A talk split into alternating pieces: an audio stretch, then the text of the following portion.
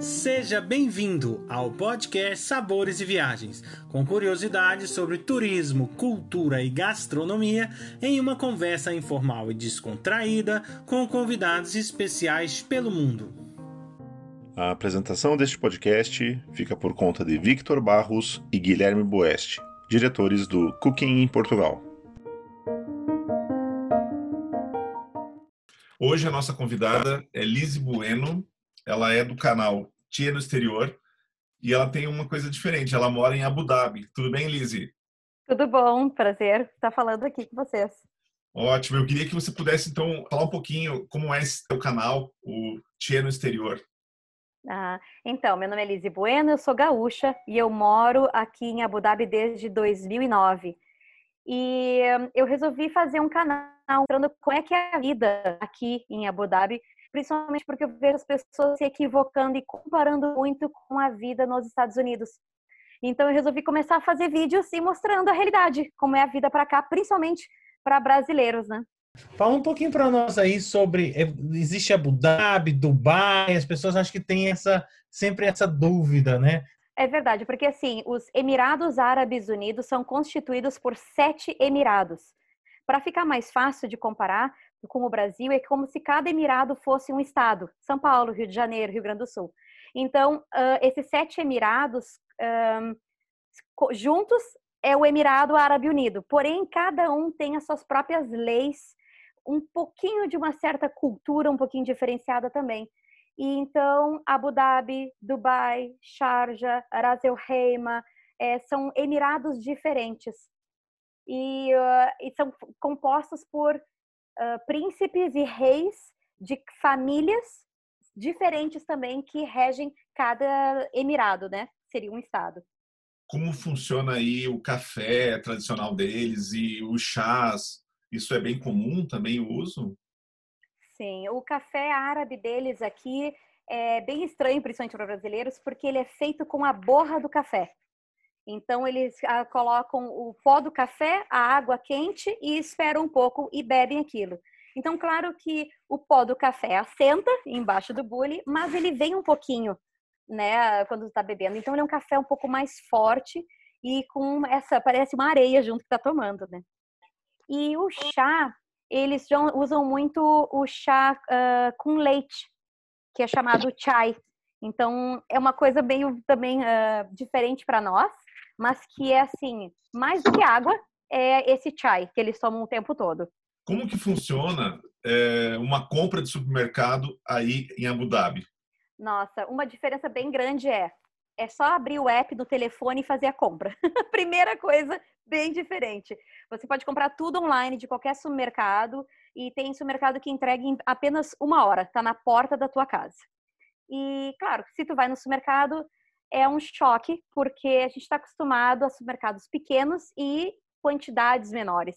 Aqui é tudo muito exagerado, principalmente agora que sexta-feira vai começar o Ramadã, eles estão acostumados a comprar tudo em grande quantidade. E grande quantidade que eu digo é uns 30 quilos de arroz para uma família de quatro pessoas. É, a gente acha os packs de refrigerante com 30 latas de refrigerante. Então, quando tu entra no supermercado, toma um susto porque isso aqui é um depósito ou realmente é o supermercado?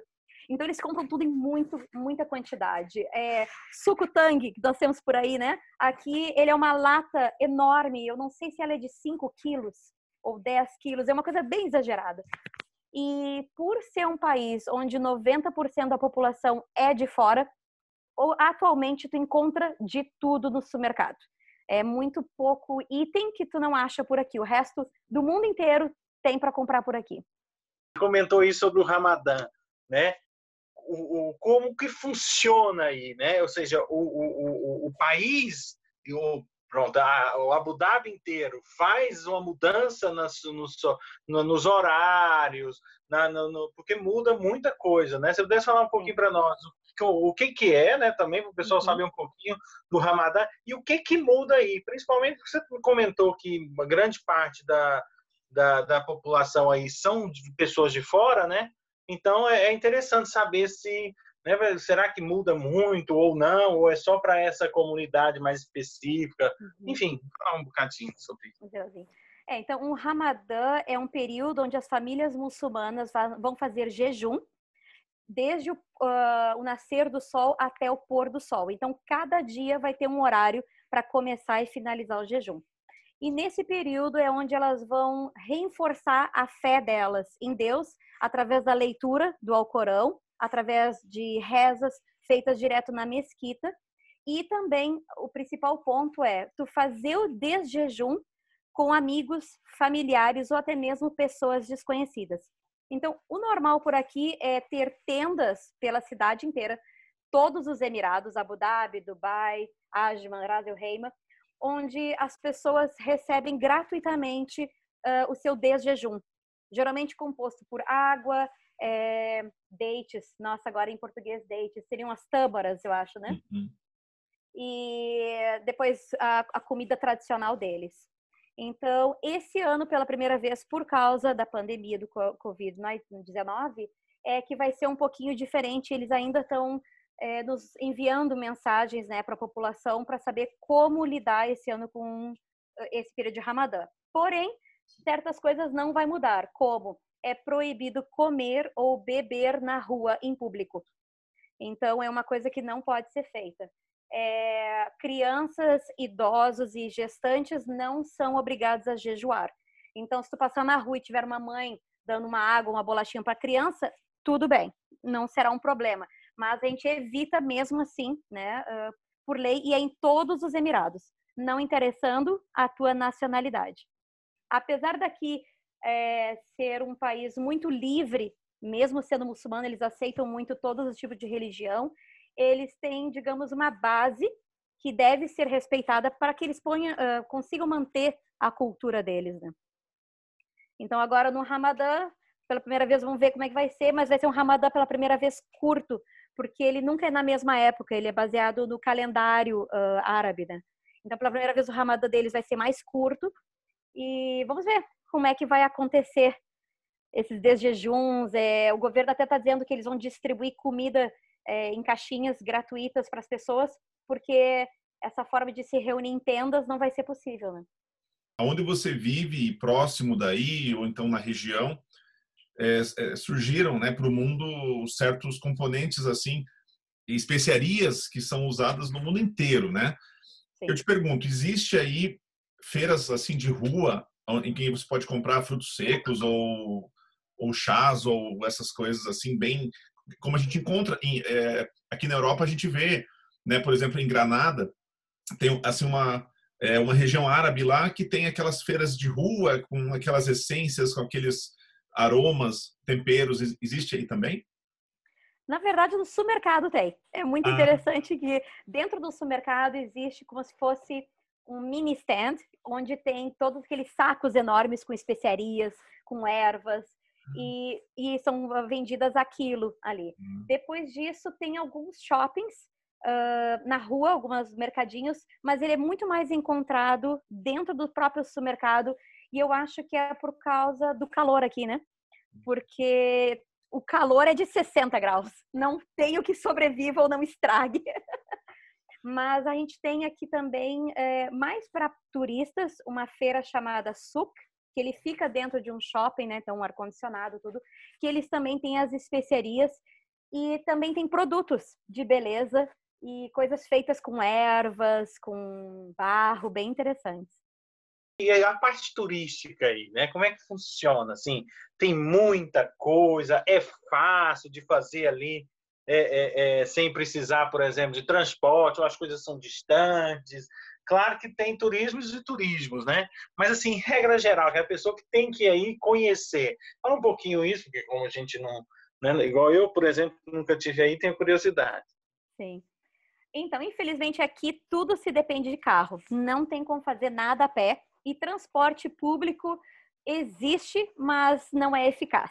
É, digamos, de levaria 10 minutos de carro, de ônibus vai levar uma hora. Então, não vale a pena e ele não vai em todos os pontos turísticos. Mas a parte turística aqui, então, tu teria que contratar um motorista ou alugar um carro, porque aqui com a carteira de motorista brasileira, não precisa ser internacional, tu consegue alugar um carro para andar em tudo. Hotel aqui é caríssimo, é a parte mais cara do turismo. Então, vale a pena tu achar um lugar uh, mais barato e dali uh, ir para os outros pontos, né? Eles têm mesmo assim aquele ônibus turístico, né? Como tem em outros países, que tu pode conhecer, descer nos pontos e visitar. Então, e é super tranquilo para pessoas que estão viajando sozinha, para casais, para famílias com filhos. É super tranquilo de fazer turismo aqui. Tem de tudo, uh, não vai te faltar nada. Informação também, apesar de ser em inglês, né? E um, tem mesmo assim alguns guias turísticos aqui que podem ajudar falando em português, mas é bem tranquilo. Como funciona assim as compras em shoppings? Próximo de vocês aí tem Dubai, que tem o maior shopping do mundo, né? Como é que funciona assim? É, é muito caro assim é, as coisas ou é possível de comprar normalmente? Não, é super possível comprar normalmente, porque aqui, uh, até dois anos atrás, um ano e meio mais ou menos, não havia taxas. Então era tudo muito barato de comprar. Atualmente existe taxas, mas elas são retornáveis para turismo. Né? Quem vem fazer uh, turismo aqui pode receber esse dinheiro de volta. Mas é super tranquilo de fazer compras. A diferença entre Dubai e Abu Dhabi para compras não é muito grande, porque os dois têm outlets, é, os dois têm shoppings muito grandes. O maior Carrefour do mundo fica aqui em Abu Dhabi. E um, Dubai, ela é muito, muito turística, ela é construída para isso.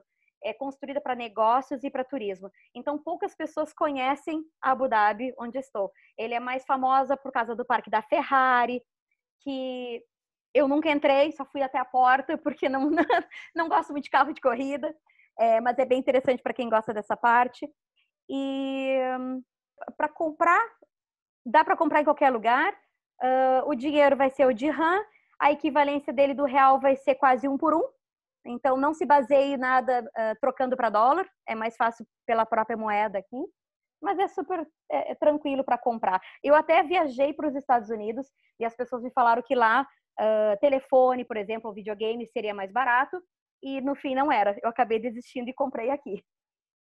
Fala assim rapidamente o que, que não pode faltar para quem tá indo aí para Abu Dhabi? Eu acho que em Abu Dhabi visitar a Ferrari World para quem gosta de corrida de carros, é, tentar vir numa época que tenha a corrida para ver, que é muito bacana.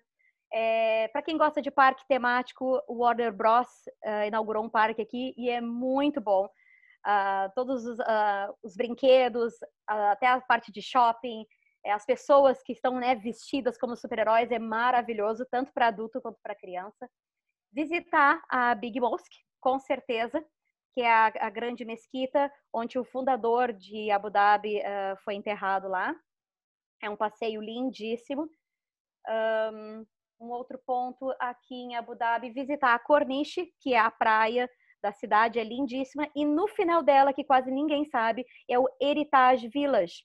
É muito legal de passear por lá, porque além deles terem construído como era antigamente, né, quando começou Abu Dhabi, eles também têm uh, mini lojas com workshops ao vivo e eles mostram como que eles fazem perfume, como que eles fazem as peças de metal, de barro, de vidro e até mesmo tu pode comprar lá taças de vidro banhadas a ouro e o preço é ótimo.